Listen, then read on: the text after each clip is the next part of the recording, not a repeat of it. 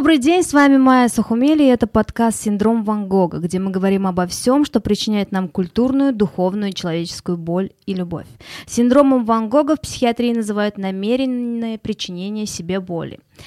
А, но мой подкаст это не про депрессию и пессимизм, он скорее наоборот, про надежду, яркие краски, а главное о неиссякаемом оптимизме. Ведь не всегда стакан наполовину пуст, он чаще наполовину полон. Всегда можно идти от обратного и выйти к хорошему. Чем займемся сегодня в этом подкасте? А, сегодня у меня в гостях известный художник Рами Мейер и писатель-автор книги «Нулевой пациент» Яран Юхансон. Сегодня мы будем говорить об искусстве, которое причиняет боль, которое сначала наполняет любовью, а потом опустошает человека. Как бы это ни было неприятно, но в искусстве такое бывает. Я хотела бы начать вот с такого вопроса. Как вы считаете, если исходить из синдрома Ван Гога, насколько оправдано причинение себе боли? А, нужна ли эта боль в искусстве и литературе? Вот потому что очень часто про русскую литературу говорят, что страдает главный герой, страдает автор и даже страдает читатель. И через это страдание достигается истина. Ну, это вот такая константа Достоевского, можно сказать, который в страдании видел наивысшую благодать. Насколько вы считаете, что вот это оправдано страдание? Мне кажется, что это абсолютно не нужно. Это пережиток какого-то далекого времени в прошлом причинение боли кому-либо и причинение боли самому себе, оно абсолютно не нужно, оно ничего не дает. Есть некоторые религии, в которых есть причинение боли. Есть э, множество людей, которые выражают э, свой талант через причинение боли. Я считаю, что оно лишнее, оно абсолютно ненужное сегодня. Сегодня можно все, что угодно выразить, не причиняя себе боль. Я знаю, что в литературе есть такое, у Достоевского есть такое, Раскольников был таким. Я знаю, что в некоторых религиях это принято. Вы не придерживаетесь этой тактики в своем творчестве? Нет, абсолютно нет. И тем более, что, я, как я понимаю, вы об этом говорите, что причинение боли себе или окружающим – это действие намеренное – да, вот именно синдром Ван Гога – это именно намеренное причинение себе боли, потому как человек через вот э, эту боль постигает нечто наивысшее, что вот э, дает ему шанс создать искусство, произведение. Бог ты мой, если я не буду причинять себе боль, так что я не нарисую эту картину? Ну вот некоторые придерживаются такой константы. Не согласен я с этим. Я думаю, что тот же самый Ван Гог, мы бы, он, во-первых, он был психически абсолютно нездоровым человеком ранняя смерть, ну и все это прочее. Вот, кстати, это у них было семейное. Его брат тоже был э, подвержен всякого рода психологическим, э, психологическому отрицательному влиянию. Но это не нужно абсолютно. Оно никому не нужно.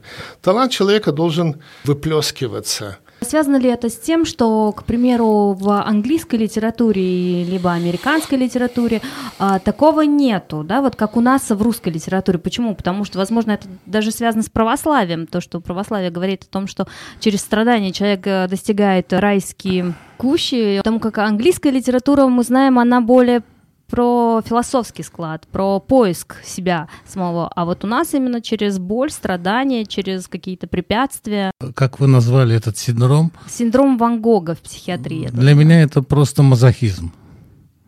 Люди, которые сами себе причиняют определенную боль. Mm. Дело в том, что я думаю, любой, э, кто нас слышит, согласится, что в нашей жизни каждого из нас боли достаточно и без этого – Угу. Да, мы да, имеем какие-то проблемы, кто-то на работе, кто-то передвигаясь по городу и т.д. и т.п., кто-то в дружбе, там угу. видел и предательство в своей жизни. Поэтому я понимаю, так и исхожу из того, что мне в жизни более и без этого хватает, и не готов я еще сам себе дополнительно там причинять какую-то боль, чтобы творить. А по поводу, опять-таки, того же Достоевского, да, которого мы вспоминали сейчас. Вспоминали, да. да. Я в юности своей мыслил таким образом. Зачем мне знать мысли человека, который убивает старушку топором? Да? Для чего мне через это проходить? Зачем мне знать мысли убийцы? Поэтому здесь я противник.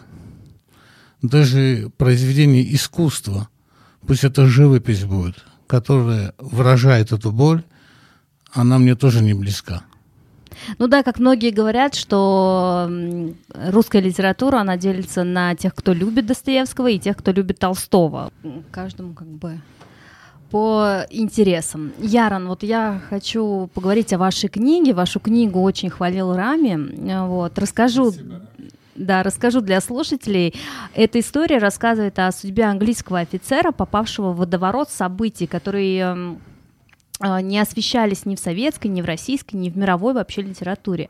Но вот вы так э, трепетно и интересно рассказали. Вот расскажите, для вас э, важна была в создании книги сама художественная мысль, или вы пытались достоверными фактами передать весь ужас происходящего тех времен?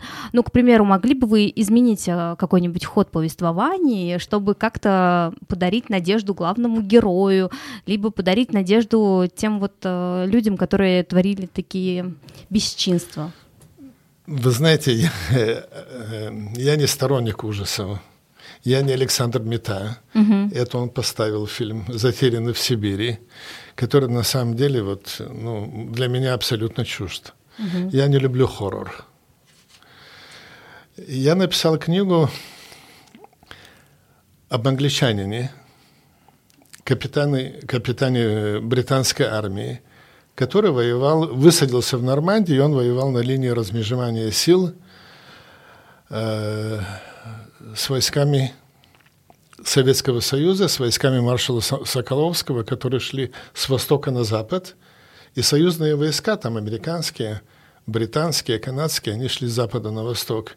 И где-то в, в, в районе города Висмар они должны были встретиться. То, и это на самом деле произошло. Я встретил своего героя в 1981 году, когда я служил в израильской армии. Это живая история. Питер Стоун, в это время ему уже было 65 лет, я был солдатом израильской армии, молодой. Встретились мы у, у стены плача. Я с автоматом на, на плече, он с большой кипой на голове, с крестом на груди у стены плача. Абсолютно непонятные, Эм, противоречивое такое явление у самой большой еврейской святыни. Этот человек меня поразил. Мы в течение часа встретились с ним три раза. И притом совершенно случайно, и притом абсолютно незапланированно. Этот человек меня поразил своим внешним видом, своим разговором, своей историей. И он буквально не выходил у меня из головы в течение более чем 20 лет – вот. И по окончании этого периода я стал писать о нем сценарий.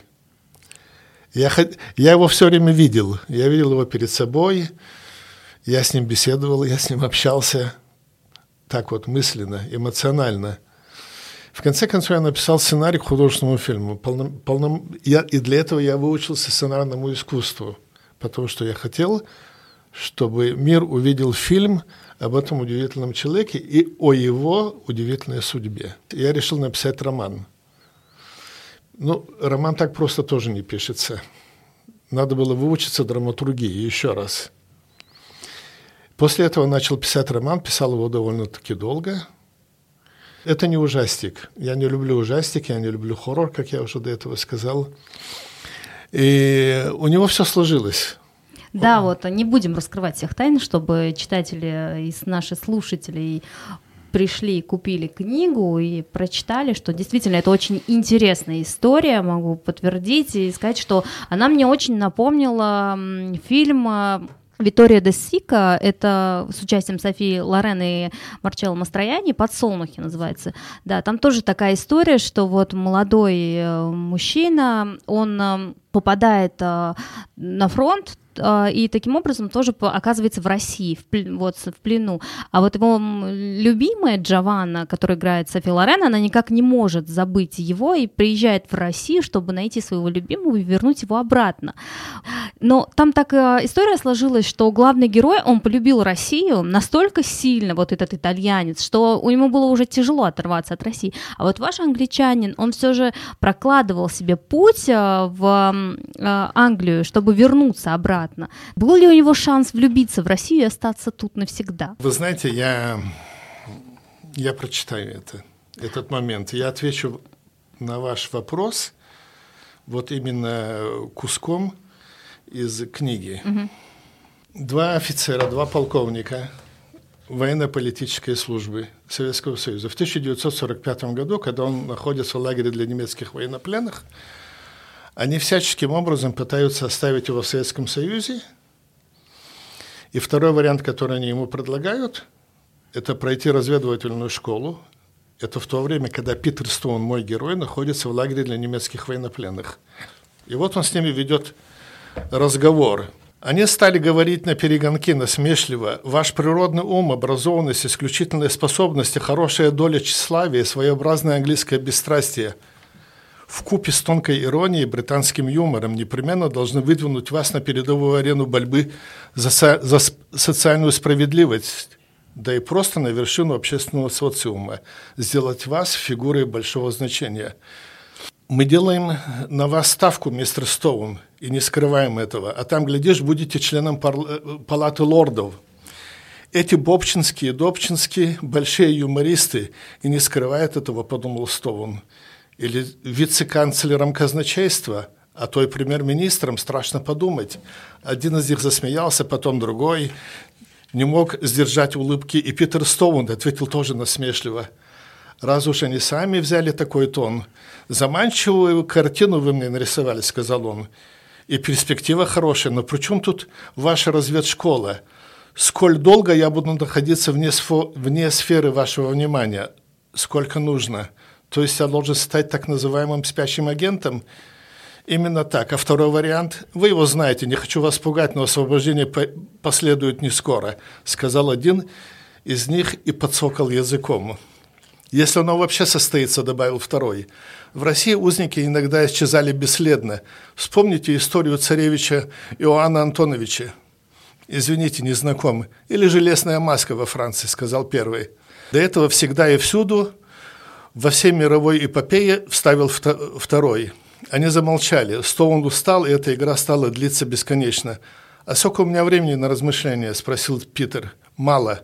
Снова цук-цванг – но еще более серьезные – принуждение к действию, грозящее перейти в, в матовую ситуацию. То есть у Питера Стоуна, как вы видите и как вы понимаете, была возможность остаться в России. Да, но он, он решил не сотрудничать с этими полковниками. Да из военно-политической службы. Здесь, получается, Цванг, это действительно так. Следующее его э, действие было бы все равно против него. Получается, он играл со своей судьбой, да, но он не спекулировал своей совестью. Нет, не спекулировал. Если он ушел, значит, не спекулировал. Вот его воспоминания. И еще что-то. Никогда не забуду картину из детства, когда я подрался на лужайке школы, и потребности произошедшего стали известны моему отцу. Отец был в гневе. Я никогда не видел его таким, и урок, который он мне тогда преподал, остался в моей памяти навсегда. Стал основой моей жизни, стержнем, построил меня, сформировал. Он первый начал, оскорбил меня э, перед всеми, пытался я оправдаться. Не имеет значения, ничего не имеет значения, если он упал, а ты продолжал его бить. В любом деле, абсолютно в любом, ты обязан руководствоваться законом сохранения чести и достоинства. Но я сделал еще одну попытку оправдать свои действия, доказать их справедливость. Отец меня не слушал и не слышал. Он продолжал спорить, продолжал говорить, как будто и не, и не было другого мнения. Что бы ты ни сделал в жизни, ты обязан себя спросить, это честно, это достойно, и только после этого действовать. Ты подрался, это бывает, он тебя ударил, это тоже бывает, и пока у меня нет к тебе претензий. Ты его ударил, это бывает, он упал, и это тоже бывает. Но не должно было быть того, что произошло потом. Ты не должен был его бить после того, как он упал. Ты понял, Питер? Я, я ясно выразился. Да, тихо промямлил, промямлил я. Не слышу, грозно сказал отец. Да, отец. Как называется тот закон, которым ты должен руководствоваться? Закон сохранения чести и достоинства. Всегда и во всем буду руководство, руководствоваться этим законом. Всегда и во всем, тихо повторил отец. Этот закон будет отныне основным в твоей жизни. Отрывок э, замечательный, и вот он меня натолкнул на такую мысль, что э, действительно ли, вот я сейчас к вам обращаюсь, что к вам, Рами, к вам, Яран, вот действительно ли э, в человеке война открывает такие качества, как честь, достоинство, совесть? Если вот мы, мы перейдем вот э, к известной тоже подлинной истории и кинокартине, это список Шиндлера, вот где а, показана история немца, который спасает евреев там ценой вот э, богатства, ценой каких-то вот э, лишений собственных.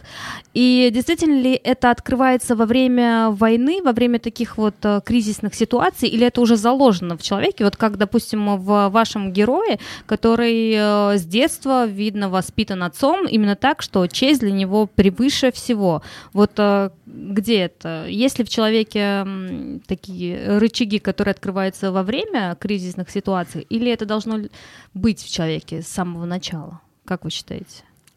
Я считаю, что в некоторых определенных моментах жизни э, можно э, поменять свое нутро полностью, полностью поменять э, очень много ценностей в своей жизни буквально за какой-то определенный жизненный эпизод. Вы вспомнили о Шиндлере, да, список да. Шиндлера. Угу. Кто, естественно, мы его сотню раз смотрели, этот фильм, многие, наверное, много раз смотрели, и мы должны понимать, что окружающие его люди, с кем свела его судьба, сделали его за короткое время каком-то одном эпизоде абсолютно другим человеком. Изначально Шиндлер не относился ни э, к уважениям к определенной массе людей, то есть к бедным людям, тоже мы не обязательно, мы подчеркивать не будем, там, к евреям, да, например? Ну да, да. Да, он всегда стремился в красивое общество, он стремился, э, и очень много оригинальных примеров показано там, в фильме, в книге, как он это добивался. Но я думаю, что как в книге у Ярона э, вот этот разговор с отцом, разговор с отцом, э, дал ему определенную установку, которая уже потом действовала всю его сознательную жизнь. Он знает, через что, э, какую черту он не перейдет в своей жизни. Он не способен измениться. А вот когда говорят, что такой был хороший человек, но без попутал, что-то изменилось. Это вот было в нем или это тоже изменения такие? Нет, в какие бы ситуации мы ни попадали, мы должны понимать, что человек должен быть э, выше обстоятельств. Нутро человека, оно как бы э, пробуждается в определенных экстренных ситуациях. Экстренные ситуации может быть даже целая жизнь. Тяжелая жизнь. Это и есть, только она просто такая продленная. Я бы не героизировал Шиндлера по той причине, что в этот тяжелый период очень многие немцы делали то, что было на них возложено. И Шиндлер тоже это делал. Мало у кого заработала совесть. Ну, Шиндлер был один из тех, у кого совесть заработала. Это было невероятно, даже описать невозможно – катастрофический э, период практически для всей Европы, и в особенности для еврейского народа, которых отправляли в газовые камеры, сжигали в печах. Понятно, что Шиндлер мог бы продолжать, но, видимо, у него были какие-то проблемы с совестью. И хорошо, что у него были проблемы с совестью. Но я бы его, на, я бы его не, геро, не героизировал бы по той причине, что я бы никогда бы на это не пошел бы. И все те люди, которых я знаю, они никогда бы на это не пошли бы. Что именно? Я не совсем понял. А, они не пошли бы на то, чтобы э, убивать людей, эксплуатировать их, унижать. Они бы, они бы просто этого не делали бы. Вот. Ну, Шиндлер тоже не стал бы это делать. Все люди, и мои родственники, и мои друзья, и все мое окружение, никто из них этого не делал бы. Ну и Шиндлер этого не делал бы. Я не считаю что мы, людей моего окружения героями, поэтому я и Шиндлера не считаю героем. Ну, я здесь не согласен. Это я очень интересно. Да. Абсолютно не согласен, я вам. Почему? Потому что как я могу э, не считать героем человека, благодаря которому были спасены 1100 евреев, да, спасший человеческую жизнь спасает целый мир. Он сумел целый мир спасти. Я не согласен с вами. Для меня он герой. Для меня герой, но немножко э, в другом ракурсе. Дело в том, что его жизнь заставляла поступать, как многие поступают. Просто брать, убивать, унижать, уничтожать. Он своей там э, смекалкой, хитростью, как хотите это назовите, да, там, добротой, неважно как, он пытался максимально помочь. Тот, который, рискуя своей жизнью, зная, что также, может быть, несмотря на, на свою принадлежность к, к немцам, э, немцы, которые, э, скажем так, отслушались, их тоже расстреливали. Вы это знаете, да? В историях много, да. То есть э, мы давайте не будем забывать о том, что он рисковал своей жизнью ради жизни других людей. Поэтому, если он рискует своей жизнью ради других, то он для меня уже герой. Я здесь э, соглашусь э, с Рами, что мы все люди, и, скорее всего, неизвестно, как кто поступил бы в той ситуации, находясь при том режиме и при той вот обстановке, потому что у него был очень большой риск собственной жизни, и под угрозой собственной жизни вот он спасал других людей, потому как а, мы знаем и другие проявления именно в, если уж мы затронули Вторую мировую войну и Великую Отечественную войну, вот, то можно сказать, что тогда были такие моменты, что и со, сами мирные жители друг друга предавали, и выдавали, и сдавали, и что только не делали, да, и тут, когда, можно сказать, твой враг, противник и представитель той нации, которая тебя разрушает, убивает уничтожает, он вот помогает, это мне кажется, дорогого стоит, потому как многие немцы, как я знаю, в последующем а, оправдывали себя, говоря, что они не знали и не слышали и не видели происходящего вокруг. Вот такая вот оболочка была у них, наверное, пелена на глазах, которая не позволяла им видеть. Но это вот я не помню точно, кто сказал, но была такая фраза, что когда они пришли а, за коммунистами, я молчал, потому что я не коммунист. Когда они пришли за либералами, я молчал, потому что я не либерал. А когда они пришли за мной, то уже некому было ничего сказать, потому что всех забрали. Вот так же, мне кажется, что-то с э, Шиндлером связано. Но раз уж мы затронули эм, Вторую мировую войну, то я бы хотела немножечко а, остановиться на личности вот Гитлера, потому как э, сейчас очень часто его вспоминают, э, о нем говорят. Я хотела бы узнать, вот меня всегда интересует такой вопрос. Если бы он, окажись сейчас, в 21 веке, вот со всеми коммуникационными возможностями, которые сейчас есть, вот мы записываем подкаст, есть такие платформы, площадки, как YouTube и э, Клабхаус. Если бы вот он вещал такие вот свои пропагандистские вещи ужасные через вот эти платформы, был ли у него бы шанс а, также завоевать некоторую аудиторию, как у него получилось в 20 веке?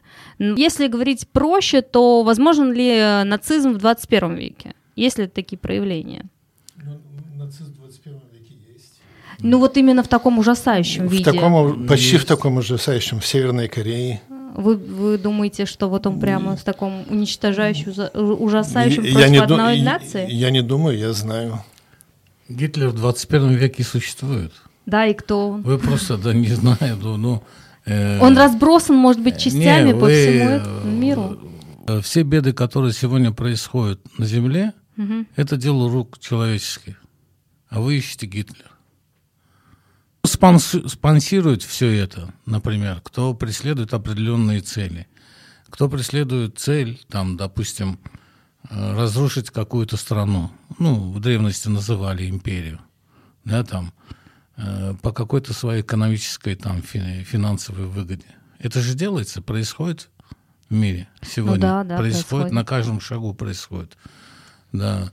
Э, мы можем, как может там какая-то довольно-таки сильное государство, богатое государство превратиться в руины в течение одного года. Да? Происходит, значит, э, почему вы не видите Гитлеров в 21 веке, я не понимаю, их просто, наверное, сегодня много. Да, вот я хотела сказать, может быть, они просто разбросаны кусочками по всему миру. Оно так и, и есть. Э, где-то вот они Есть вот, знаете, я не знаю, смотрели вы или не смотрели, есть такая немецкая кинокартина, где профессор э, университета разговаривает со своими студентами, и вот э, молодые немцы просвещенные, они говорят, что э, им очень стыдно за то, что у них происходил нацизм, и вообще э, такое повториться не может. И вот он им пытается доказать, что это может повториться, что это какой-то пережиток прошлого, что это не устаревшие идеи, что это может повториться, и вот какими-то нормами, рамками, которые он вводит постепенно каждый день вот в этом классе, он действительно доводит до того, что в конце это полностью тоталитарное общество, мини-общество, в котором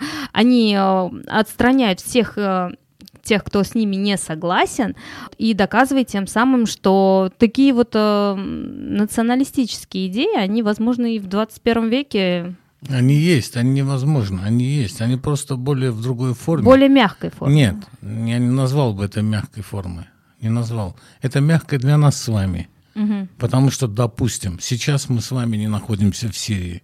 Если мы находились бы в Сирии, для нас это мягкой формы не было. Ну да. Это все есть. Это просто немножко э, в другой форме, и есть такое понимание, как смена оружия. Информационное сейчас, действительно информационное вот оружие.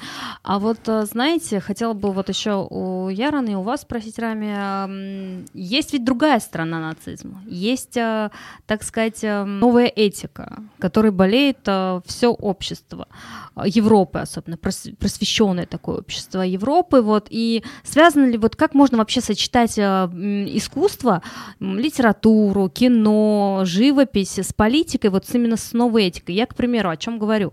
О том, что есть вот, э, мы знаем, кинопремия «Оскар», в которой э, ни одна картина не побеждает, если в ней нет определенных меньшинств. Вот, будь то другой расы. Это этика новая. Вот не равна ли она именно тоже нацизму? потому как это тоже ведь ограничения, это тоже какие-то рамки. Когда нам навязывают, что вот, допустим, вот ва- к вам придут и скажут, что в вашей книге или в вашем фильме обязательно должен быть представитель сексуального меньшинства, либо обязательно должен быть представитель другой расы, потому что только так мы снимем фильм. Не является ли это тоже нацизмом, с одной стороны? Ну, не нацизмом, но хотя бы вот тоталитарным Вы, вы знаете, в погоне за демократией, да, мы забываем о том, что такое демократия. В Соединенных Штатах уже давным-давно это применяется. В Соединенных Штатах э, давным-давно поставлены, допустим, в Голливуде такие условия, что в фильмах должен, должно присутствовать минимум такой-такой-то процент э, латиноамериканцев, пуэрториканцев. Да, вот я про это и говорю. Э, афроамериканцев угу. и так далее и тому подобное. Если вы посмотрите современные америк... американские фильмы, то там всегда генерал армии или начальник разведывательной службы, или руководитель какой-то там э, э, операции, он всегда э, афроамериканец. Но вот не, не ущемляет ли это искусство? Да, ущемляет. Полет вот этой мысли. Конечно, который... ущемляет. Я знаю, что нету в американской армии, и нету в ЦРУ, и нету в ФБР так много начальников афроамериканского происхождения. Но в фильмах они всегда, начальники, они всегда руководители. Мне это мешает. Как, допустим, мне мешает, когда я смотрю просто как любое кино, там написано, курение э, вредит вашему здоровью. Да елки-палки. Да я знаю, что оно вредит. В то время, когда мне говорят, не кури, курение вредит вашему здоровью, у меня, у меня рука тянется к сигарете. Это Сигарету мой... прикрывают, а дым идет. Да, да. Сигар... Знаете, да, в кадре дым. Да, да, да. От того прекраснее смотреть э, прошлые картины, допустим, Филини, Бертолуччи, где все прекрасно, все открыто, еще нет новой этики. Рами, а вот что вы скажете? Я хотел, да, тоже Вот в искусстве есть, кстати, очень интересно, есть ли такие вот в искусстве запреты? Я не сталкивался, не буду врать, никогда не слышал в искусстве ничего подобного. Может быть, может быть, когда кто-то в своем творчестве, в той же живописи хочет выйти на какой-то уровень, ему начинают рекомендовать, ты не то пишешь, ты не то делаешь, вот немножко измени свои вкусы, вот давай, но это совсем другое.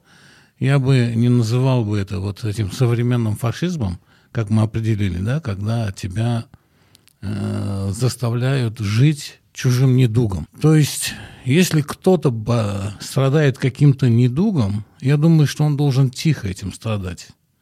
Не заставлять всех страдать своим недугом. Да, действительно, что есть э, такая тенденция в современном искусстве кино.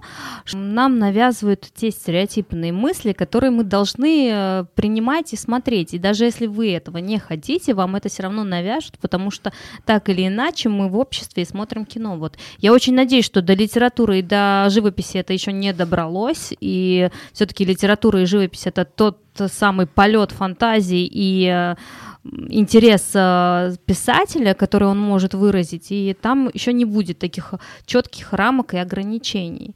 В связи с этим хотелось бы опять вот поговорить по поводу искусства, вот именно литературы, живописи, потому что есть вот э, такая мысль у многих, э, к, которой придерживается Александр Невзоров, что литература в принципе не нужна, особенно молодому подрастающему поколению, что она только портит и губит. Всю литературу, которую он признает, это научная литература, которая как-то может просветить человека. Более ничего э, не должно быть в изучении подрастающего там, молодому человеку или девушке. Как вы считаете, а литература, она или искусство это вот наполняет человека, или скорее наоборот? Вот как мы вернулись к нашему началу синдрому Ван Гога, или разрушает, или это такая иллюзия, иллюзия жизни?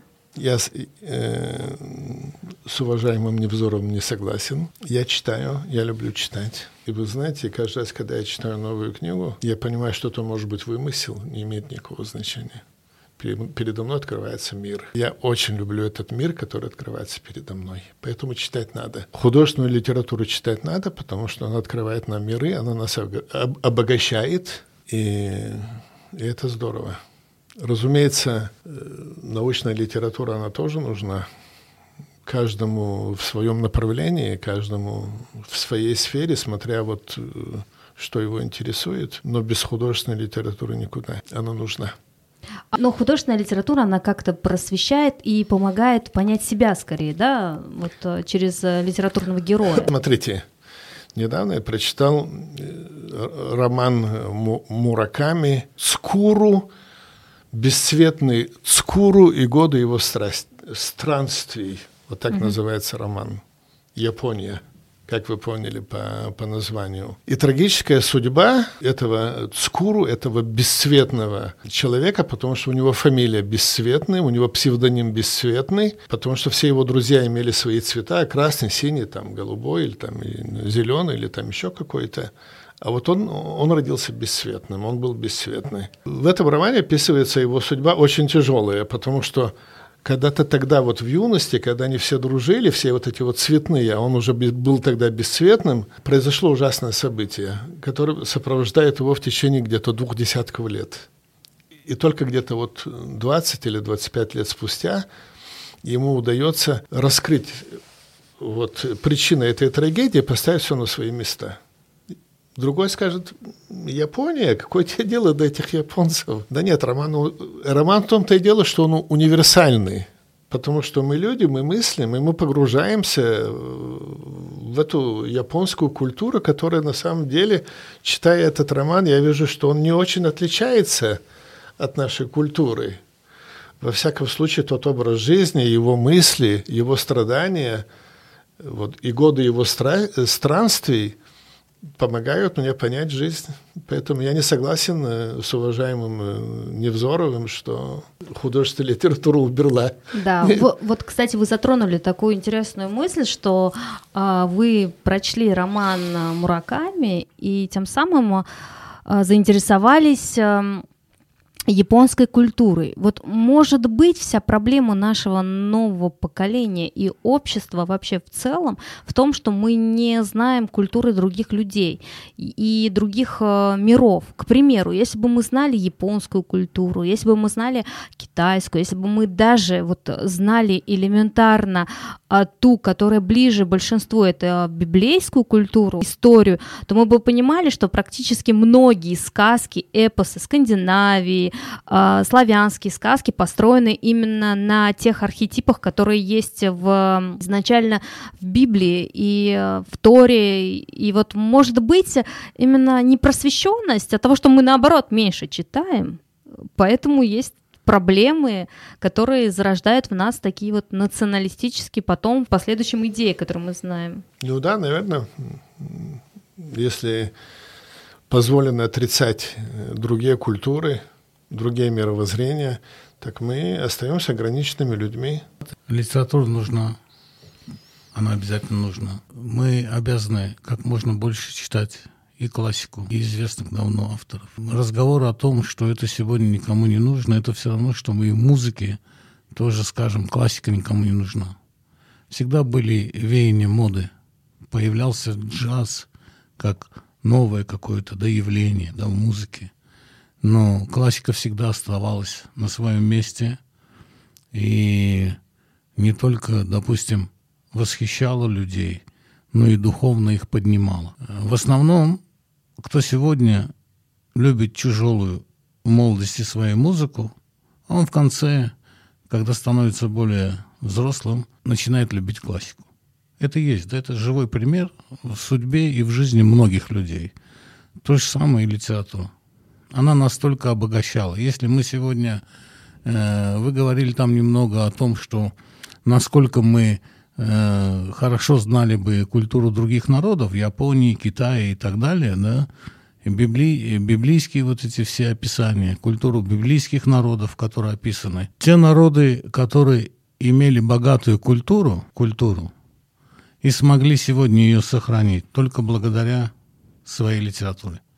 Неважно, это библейская литература или творческая какая-то, да, там, но благодаря своей литературе. Они сохранили свою культуру. Вот э, продолжу вашу мысль, что, возможно, не столько, ну да, благо, благодаря литературе, сколько то, что они читают эту литературу, потому что, э, как мы знаем, большинство, у кого богатая литература, особенно вот скандинавские страны, у них очень богатый эпос сказок, на которых нравственные ценности воспитываются. Но Скандинавия стала меньше читать, и э, отходить от своих собственных традиций как-то постепенно.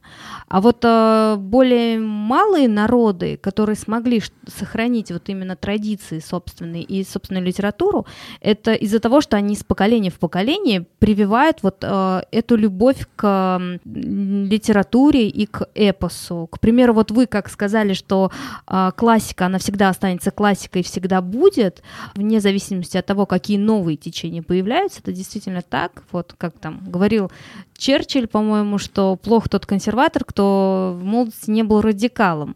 Вот. И мы тоже все, вот появляется новое, но все равно рано или поздно все приходим к тому старому. Возвращаемся. Да, возвращаемся к известному. Это называется «Дорога домой». Да, назад. Исходя из этого, как вы оцениваете состояние искусства и литературы на сегодняшний день в России именно? А, потому что некоторые говорят, что она находится в застое, ну, постепенно возрождается, а большинство считает, что у нас застой и нечитаемость, и не окупаемость той самой литературы. На самом деле сегодня в России происходит э, то же самое, что было при царской России. Были дворцовые писатели и были просто писатели. Просто писатели, его не видно и не слышно. Есть дворцовые писатели. Или есть те писатели, которые сумели продвинуться – так как у нас сегодня в России все принадлежит государству, все средства массовой информации, абсолютно все телевидение и практически абсолютно все радио, если писателю или не только писателю, и поэту, и художнику, и композитору удалось поладить с властями и пробиться, ему дают эфирное время, ему дают возможность э, показать себя, рассказать о себе, то он продвигается – ну, например, типа того, как там Пелевин, например.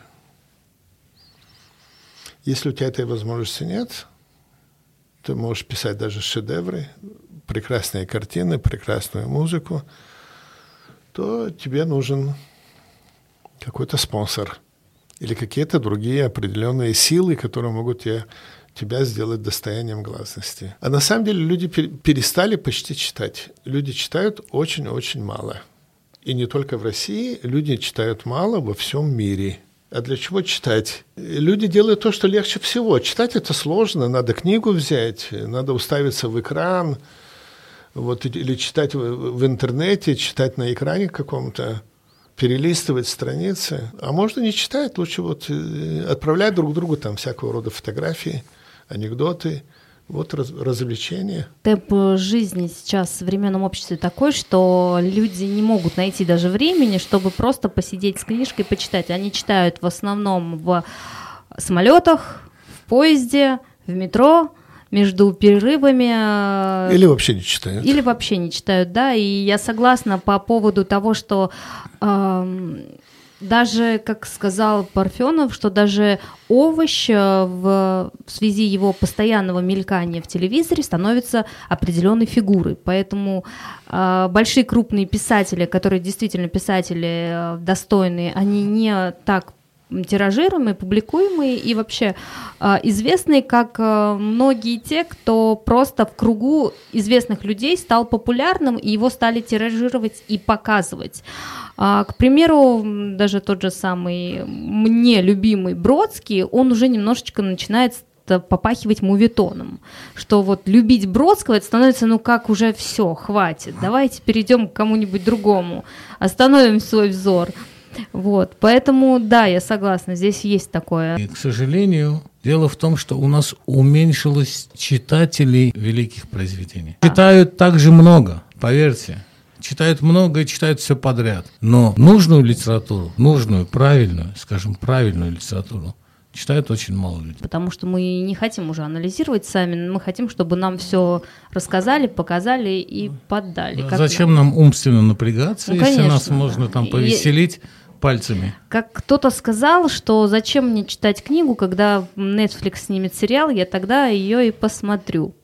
Вот, все об этом сказано. Ну вот завершить нашу беседу хотелось бы чем-то позитивным, а то мы как-то вот в, в какой-то такой вот негатив ушли, и нет ничего позитивнее, чем а, мечты и планы, которые мы себе ставим. Вот может, поделитесь какими-нибудь планами, мечтами, чтобы зарядить позитивом наших слушателей? Насчет планов сказать не могу, но э, мечта есть мечта. Очень хочется, чтобы роман стал популярным. Мне невероятно хочется, чтобы его перевели на иврит. Вот это огромнейшая мечта. И хочется, чтобы его перевели на английский язык. Я абсолютно уверен, что если его переведут на английский язык, и роман попадет в правильные руки, он станет мировым бестселлером. Моя мечта, она каждодневная творить. То есть мы не должны сидеть на месте, мы должны двигаться, мы должны развиваться.